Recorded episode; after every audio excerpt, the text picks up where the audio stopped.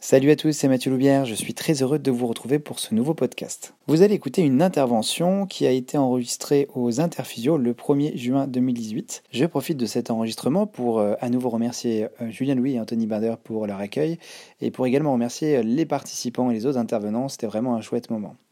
Comme d'habitude, vous pourrez sur notre site internet www.gem-k.com accéder à tous les détails de nos futures formations et dans la rubrique blog, vous trouverez des interviews, d'autres formations gratuites ainsi que des articles. Je vous souhaite une excellente écoute.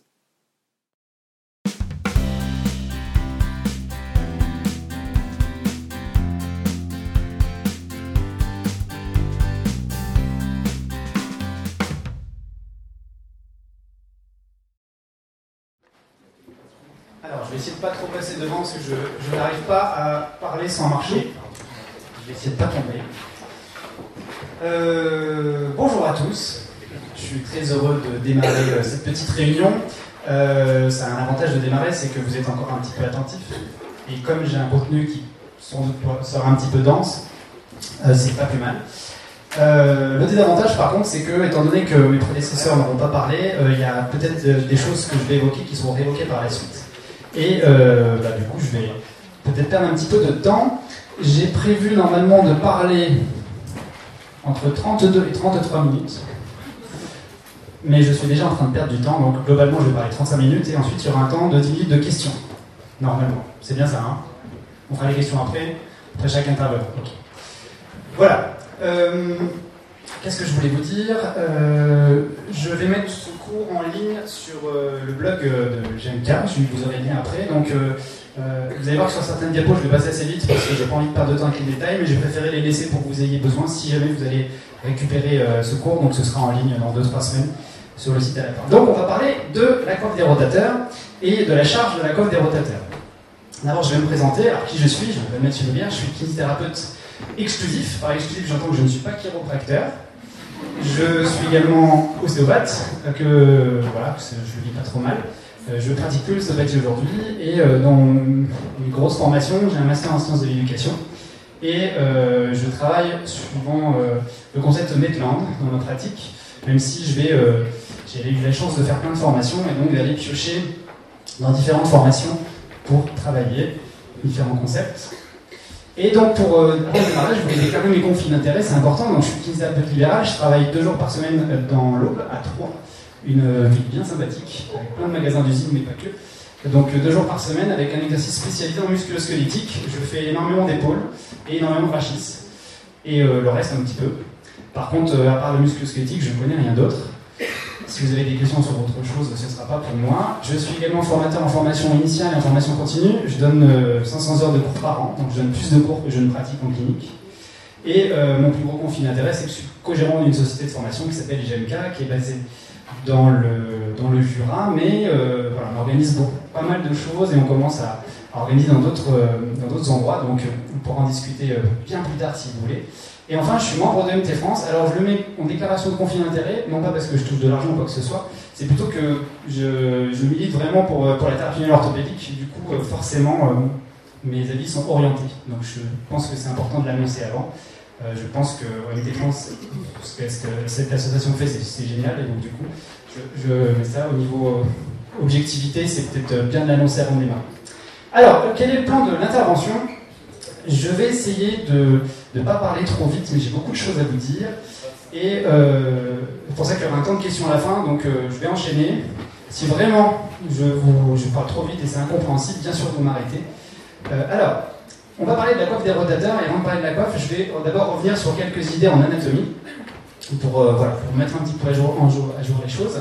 Ensuite, on parlera de physiopathologie, la physiopathologie de la coiffe des rotateurs. On essaiera de comprendre comment ça se passe quand j'ai mal à l'épaule. Ensuite, je vous parlerai des tendinopathies, pour ceux qui ne connaissent pas, euh, on va dire, euh, les, nouveaux concepts hein, qui ont 10 ans maintenant, mais euh, les histoires de continuum tendineux, etc., on va réévoquer ça. On parlera très rapidement du diagnostic des pathologies de la coiffe des rotateurs, et enfin, on passera à la partie qui parlera de la charge de la coiffe. On verra ce que dit la littérature. J'ai essayé de me baser sur une littérature à partir de 2009, donc restez sur du récent, et puis je vous donnerai quelques exemples pratiques avec euh, des. Donc, euh, voilà.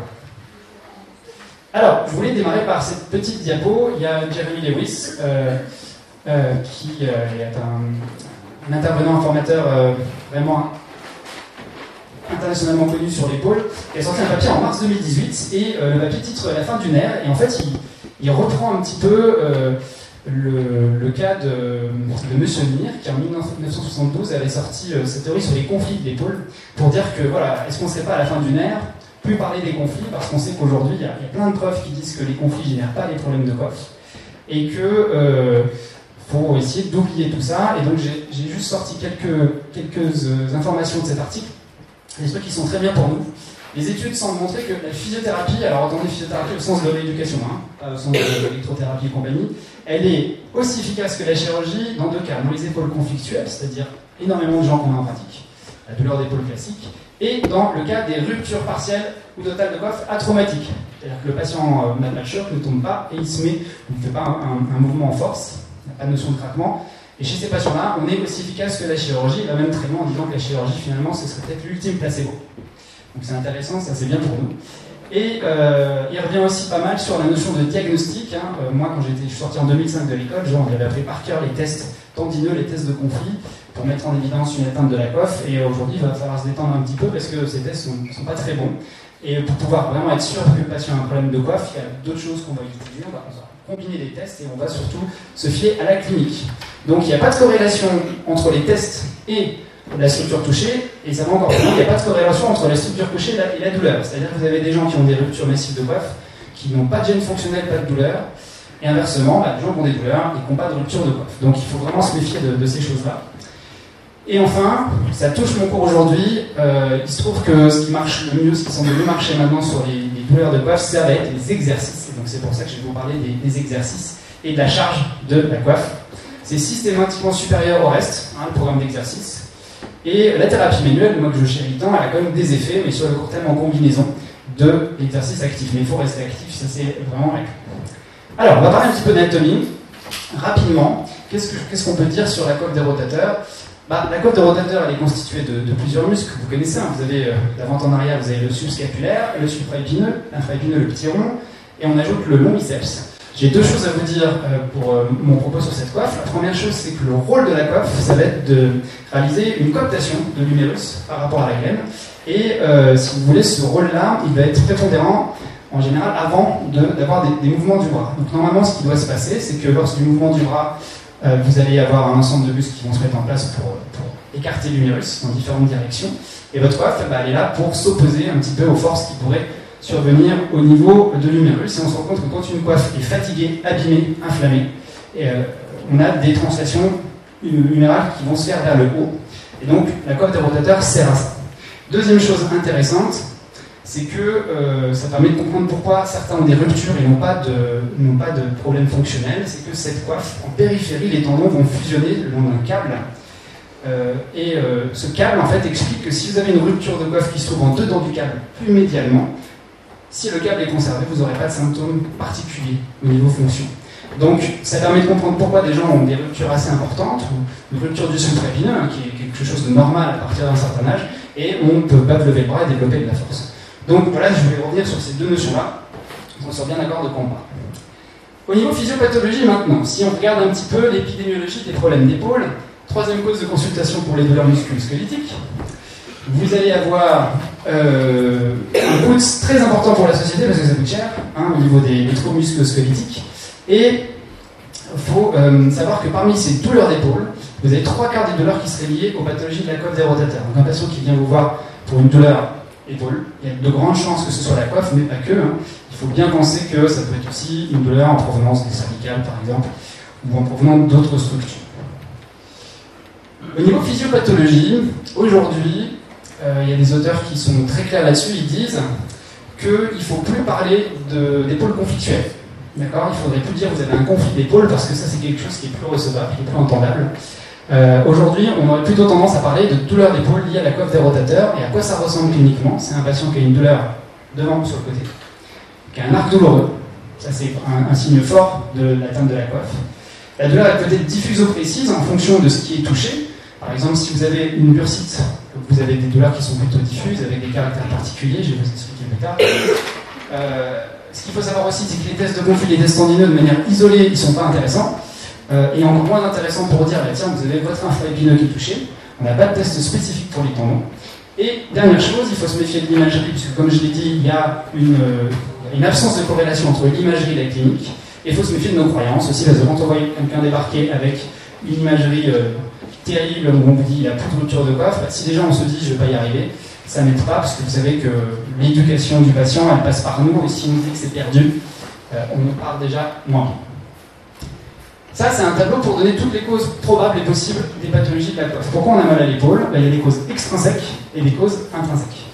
Les causes extrinsèques, c'est la fameuse théorie du conflit. C'est-à-dire qu'il y a des choses qui vont faire à l'extérieur de la coiffe que, qui vont faire que je vais avoir une pathologie qui va se développer.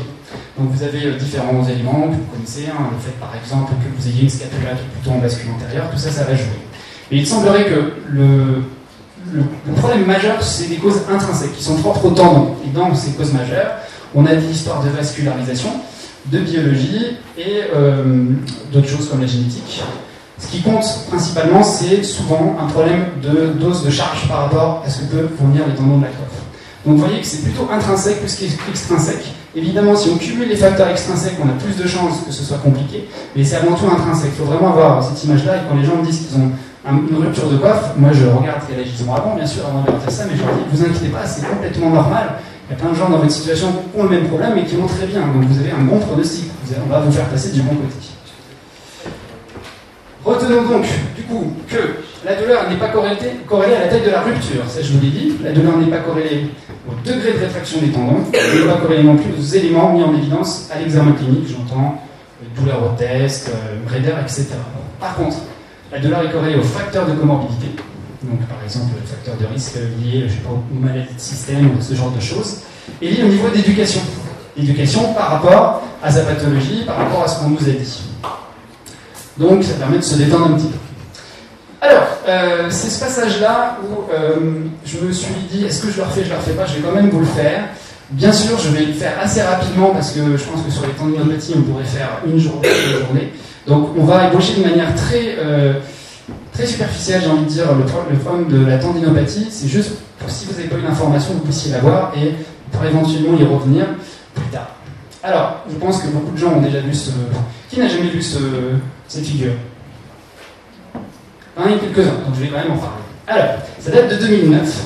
On va voir après qu'il y a une mise à jour. C'est euh, euh, le continuum tendineux. Alors, qu'est-ce que c'est que ce truc? Je vais vous l'expliquer simplement. C'est Gil Cook, euh, entre autres, qui a parlé de ça. Il y a une lumière sur ce truc-là. Alors, imaginons que vous allez bien, on dit que vous avez un tendon normal. Comme vous êtes tous jeunes, sain de corps et d'esprit, votre tendon, on va dire qu'il est normal.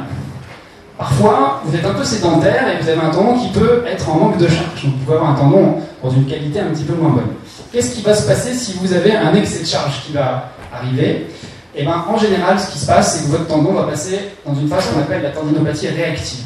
La tendinopathie réactive, vous allez avoir une prolifération, un apport liquidien, votre tendon va gonfler. Il gonfle en fait pour s'adapter à la contrainte. Et euh, c'est un processus qui va survenir si sur un tendon normal, vous mettez trop de charge, ou sur un tendon qui est euh, sédentaire, on va dire, vous mettez une charge moyenne. Normalement, quand vous êtes au stade réactif, on peut revenir au stade précédent si on enlève la charge. C'est-à-dire, on va modifier la charge en général en la limitant sur le court terme, et vous pouvez revenir à un état normal tendineux. Maintenant, si vous poursuivez ce, travail de charge, malgré tout, vous allez passer à un stade plus tard qui s'appelle le délabrement tendineux. Ce délabrement tendineux, vous allez avoir votre matrice qui va s'abîmer un petit peu plus. Votre tendon, il va, euh, il va présenter de la douleur, il va y avoir de la névascularisation, plein de choses vont se passer. Et euh, si vous voulez, vous commencez à avoir des petites atteintes vraiment structurelles du tendon. Là, vous pouvez encore revenir en arrière si vous faites certaines choses. On va voir ça juste après. Et enfin, si vous continuez à mettre de la charge, en général, plus on vieillit, plus on a de chance d'arriver à ce système-là, vous êtes sur ce qu'on appelle la tendinopathie dégénérative. Et donc dans ce cas-là, on ne peut pas revenir en arrière, ou tout du moins on ne peut pas récupérer l'état initial. On a été trop loin dans la pathologie. Le fait de voir ce continuum, ça permet de comprendre qu'en fonction de la charge qu'on va mettre ou qu'on va enlever par rapport au, tendon, vous allez euh, modifier la réponse douloureuse et la, la fonction. Et donc l'objectif, c'est de connaître ça. Alors je vous ai mis, vous lirez ça, l'excellent de MT France, donc c'est pour ça que je vous ai cité tout à l'heure, qui a fait une traduction euh, de cet article intégralement euh, en français, donc ça c'est super. Et vous avez cet article qui, moi, que je trouve excellent, qui est traduit, qui est disponible, vous avez le lien en dessous. Et donc, vous avez tout ça qui est réexpliqué. Hein. Qu'est-ce que c'est qu'une tendinopathie réactive, réactionnelle, un délabrement tendineux, puis une tendinopathie dégénérative. Et plus tard dans cet article, euh, Cook et euh, donnent des pistes pour pouvoir traiter ces deux états. Ils disent qu'en fait, on va séparer de deux façons la clinique, parce que c'est pas écrit sur la tête du patient qu'il est réactif ou autre. On a euh, séparé deux parties, une approche réactive avec un délabrement précoce, une approche délabrement et dégénératif. Et l'idée, c'est de se dire qu'est-ce qu'on va faire sur le euh, premier step. Alors, il y a pas mal de choses qui sont, euh, qui sont identifiées. Le premier truc, ça va être de réduire la charge, parce que j'ai. Non, c'est après que j'ai un, petit effet. Euh, ça va être de réduire la charge. L'objectif, c'est de faire en sorte que le tendon puisse se calmer. Et donc, dans ce cas-là, on va faire pas mal de choses qui vont être dans ce sens. Je serai plus, j'irai plus en détail pour l'épaule tout à l'heure. Maintenant, quand je suis sur quelque chose qui est plus délabré, on va pas être du tout dans le, retirer la charge, on va justement charger par des exercices thérapeutiques. Et là, on va avoir des possibilités de favoriser la cicatrisation, notamment par des choses comme l'excentrique par exemple. Vous avez d'autres moyens qui vont fonctionner, mais la plupart du temps, ça fonctionne, l'exercice va mieux fonctionner que le reste. En 2010, Jeremy Lewis reprend cette classification, il la transpose au tendon de l'épaule, parce que cette classification, si je ne me trompe pas, elle avait à la base été faite dans le cadre des tendinopathies d'Echille et des tendinopathies patellaires. Et euh, bah, il retranspose ça euh, à l'épaule. Et donc, euh, on a dans ce papier-là qui, qui, est assez intéressant. Il met des tableaux, comme ça, où il explique un petit peu à quoi ça ressemble cliniquement. Et si je reprends les trois stades précédents, il va vous donner cliniquement à quoi ça ressemble une tendinopathie réactive de l'épaule, une tendinopathie en délabrement et une, tendinopathie de type dégénératif. dans tous les cas, il va y avoir des douleurs qui peuvent être augmentées par l'activité, comme j'ai dit tout à l'heure, si jamais vous avez une douleur constante, persistante, nocturne, on dira qu'il y a une bursite associée, donc ce ne sont pas des éléments tendineux, mais ce sont des éléments qui sont autour du tendon. Et euh, qu'est-ce qu'on va faire pour traiter ces tendinopathies réactives? Ben, On va essayer de mettre au repos relatif, donc réduire la charge, alors que pour les autres, on va trouver des moyens pour réduire la douleur et améliorer la fonction. Donc, ce qui m'intéresse aujourd'hui, c'est de vous parler des exercices parce que c'est ça, comment on charge une coiffe. Et donc, une tendinopathie réactive, qu'est-ce qu'on fait en termes d'exercice? Pas d'excentrique, pas de haute charge, pas de charge avec un fort pouvoir de, euh, par exemple, du pliométrique ou genre des, des, des pompes sautées ou des mouvements très rapides où on aimerait bien mettre au repos. Et il y a une probable possibilité d'utiliser l'isométrique pour inhiber la douleur. Je vous explique ça juste après. Qu'est-ce qu'on fait sur une. Excusez-moi, je suis revenu dans le sens. Qu'est-ce qu'on fait sur un délabrement tendineux? Donc, je vous ai mis pas mal de choses, comme ça, vous, prend, vous si vous voulez retourner voir ça, vous pourrez prendre le temps de le faire. Vous avez euh, là une exposition graduelle à la charge, c'est-à-dire qu'on va exposer le tendon à une charge. En 2010, il parlait d'excentrique, et euh, il disait qu'on va faire des exercices qui vont être concentrés sur les dépresseurs de tête. C'est quoi les dépresseurs de tête? C'est la coiffe des rotateurs. Dans tous les protocoles d'épaule, on va travailler la coiffe des rotateurs. Et à l'époque, on disait qu'il faut une il faut pas que ce soit trop douloureux. Il faut que, faut pas que la douleur dépasse 2 sur 10. Aujourd'hui, on a un petit peu changé de braquet parce qu'il y a des études qui ont montré que même si ça fait mal, c'était intéressant. Enfin, dans le tendon dégénératif, ça va être le même combat, excepté que lorsque on a un échec avec l'exposition graduelle à la charge de la coiffe des rotateurs, on va mettre en place des exercices qui sont plus spécialisés pour ce type de patients qui ont des ruptures massives. Avant de, de les laisser partir à la chirurgie, on essaie ça, c'était en 2009-2010, et il y a une mise à jour en 2015 euh, où euh, les auteurs se posent la question finalement, est-ce que le troisième stade dégénératif, est-ce que j'ai pas le droit d'avoir aussi du stade réactif par-dessus? Que finalement, un tendon dégénératif, il y a une petite partie peut-être du tendon qui est dégénératif, ça c'est un tendon dit normal avec une partie dégénérative. Alors que dans certains cas, on peut avoir du réactif sur du dégénératif. Donc si je peux me permettre l'expression, c'est de l'aigu sur du chronique. Donc peut-être que les gens qui ont des douleurs anciennes, genre ils vous disent ça fait 2-3 ans que j'ai des douleurs de, de tendons, ben, peut-être qu'ils ont le droit de faire une poussée d'aiguë sur le chronique et du coup peut-être qu'il ne faut pas les charger trop fort au début cela parce que s'ils sont sur du réactionnel, ça va pas aller. Et donc du coup, on change on rajoute une dimension au schéma de départ. Le schéma de départ il était là, qui était pour dire qu'à partir du moment où on n'a pas atteint la dégénération, on peut revenir en arrière à la verticale, mais à partir du moment où on est devenu dégénératif, on peut être dégénératif sans douleur, et quand il y a une douleur, peut-être qu'on développe un, réactif, et l'objectif, ça va être d'emmener le patient dans le verre, tout en restant sur une approche un peu dégénérative. Donc, c'est pas parce que votre patient a une rupture massive, donc il est sur quelque chose de dégénératif, qu'il aura des symptômes douloureux et euh, que sa clinique n'ira pas bien. Alors, ce continuum, j'ai trouvé, en tout cas au niveau de l'épaule, qu'il était assez critiqué. Il y a pas mal de gens qui s'opposent à ça, euh, notamment des auteurs comme Chris Littlewood. Ça va faire plaisir aux mécanistes. Euh, qui bosse avec Jeremy Lewis, euh, elle explique que le problème de ce continuum-là, quand on monte une étude sur l'épaule, on ne peut pas identifier avec certitude dans quel état est le patient au niveau de, l'étude. Et du coup, euh, peut-être qu'on a parfois des résultats qui sont euh, un petit peu limités en fonction de ce qu'on va faire faire comme exercice aux patients parce qu'on a mal identifié le profil. Je m'explique, si vous avez dans votre population de 100 patients qui ont des douleurs d'épaule de main de trauma, des patients qui sont en phase réactive et que vous les chargez en excentrique, qui vont être en échec de traitement. Donc il est critiqué déjà là-dessus en disant c'est difficile d'avoir la certitude que le patient est à tel ou tel stade. Des fois, c'est pas simple. Et euh, il y a un deuxième truc qui est évoqué par Littlewood qui s'appuie sur, je ne vais pas y arriver à dans le sens, sur ce, type de schéma dont je vais vous reparler demain parce que je ne peux pas vous parler de tout. Euh, ça, c'est euh, un schéma sur comment la douleur est construite. Vous savez que la douleur, c'est une construction de votre système nerveux et qu'en fait, pour expliquer que euh, finalement, quand j'ai un problème de tendon, que j'ai. J'appellerai ça demain euh, un input, un input, euh, une douleur de type tendineuse, je suis ici. Mais que la douleur, c'est pas que ça. C'est aussi des choses émotionnelles et des choses cognitives. Votre système nerveux va travailler, sans entrer dans les détails, et qu'est-ce qui va en sortir? Une expression de la douleur, c'est-à-dire j'ai mal, mais d'autres choses.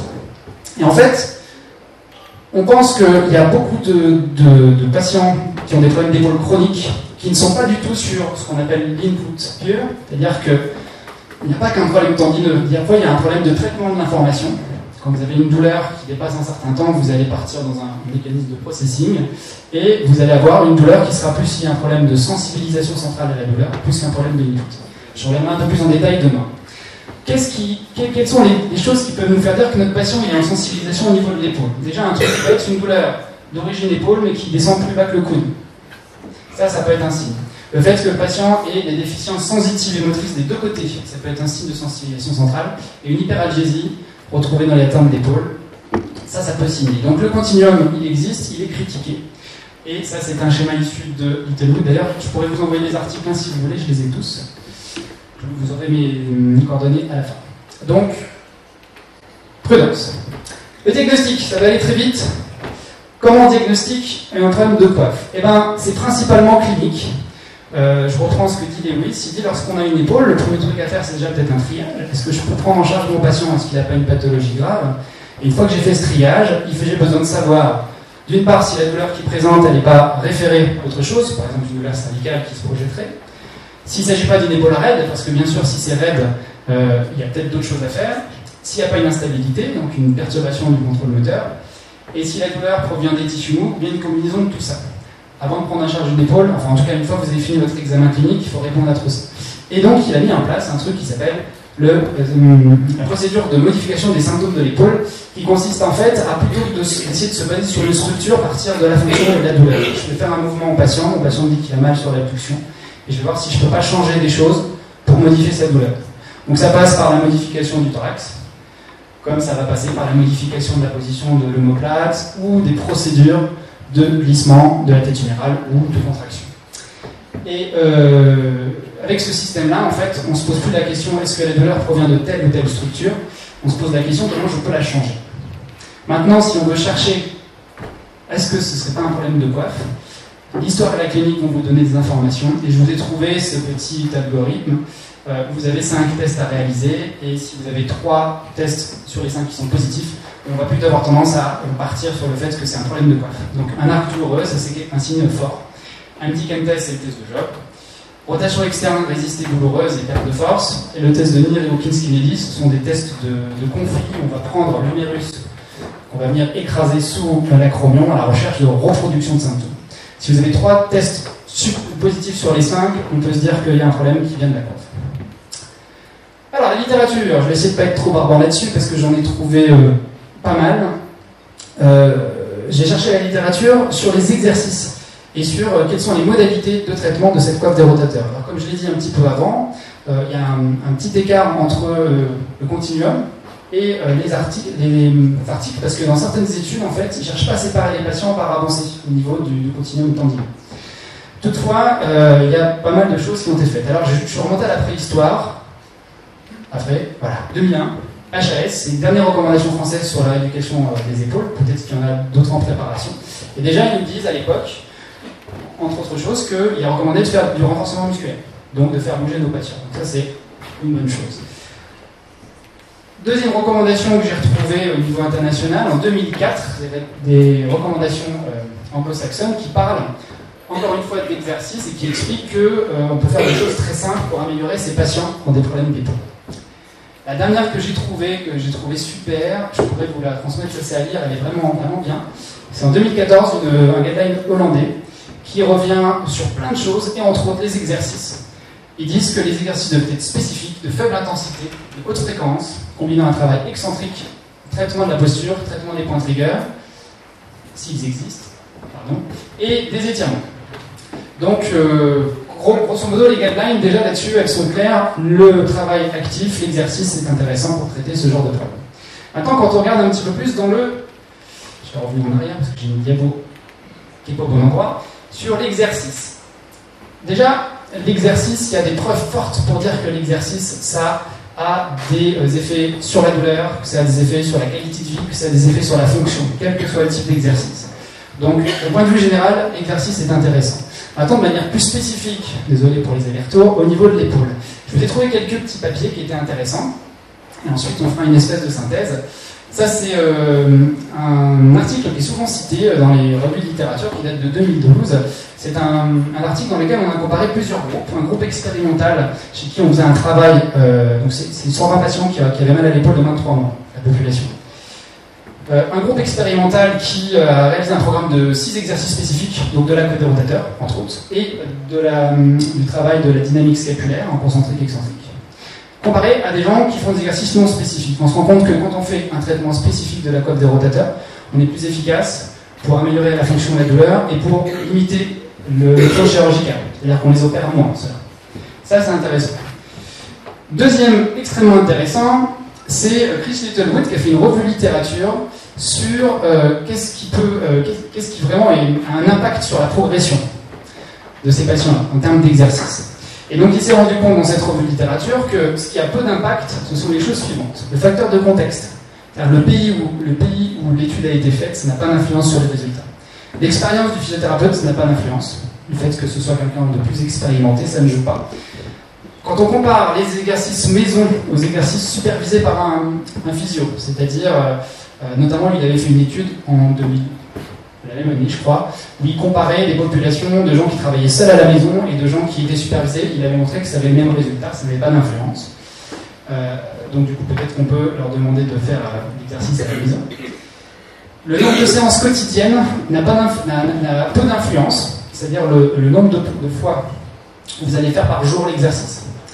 Et le niveau de résistance a peu d'influence. Par contre, ce qui va jouer sur un résultat positif, ça va être le nombre de répétitions par exercice. On considère que plus vous en faites, mieux ce sera. Et le nombre de séries. Si vous faites, euh, dans les études qui ont comparé, il y a des gens qui demandaient, euh, des, études qui demandaient euh, une fois, et d'autres demandaient 5 à 6 séries. Donc globalement, plus vous allez charger en série et en nombre sur une même session, et plus ce sera intéressant. Par contre, pas forcément obligé de le faire deux, trois fois par jour. Euh, alors, l'âge de la base, parce qu'elle n'était pas en aveugle.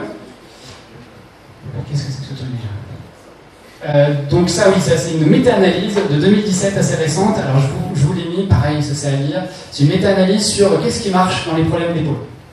Et je vous ai mis en gras ce qui est aux exercices, exercice spécifique et supérieur au non spécifique.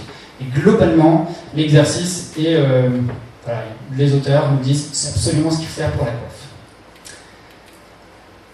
mais avec un niveau de preuve qui s'appelle orange, c'est-à-dire preuve modérée, pas de preuve forte encore. Et enfin, je n'irai pas trop long là-dessus parce que je crois que Flavio va faire une intervention là-dessus sur la patella, sur euh, le, les histoires de high load versus low load. L'idée c'était de. Ça a été montré que dans les tendinopathies d'Achille et patellaires, on avait des effets supérieurs à euh, la mise en charge lente et forte, c'est-à-dire qu'on utilise des protocoles, mais je pense qu'il ira plus dans le détail que moi, où on va venir charger un tendon de plus en plus fort en diminuant le nombre de répétitions. Et en fait, euh, il a été théorisé que ça, ça pouvait marcher sur l'épaule.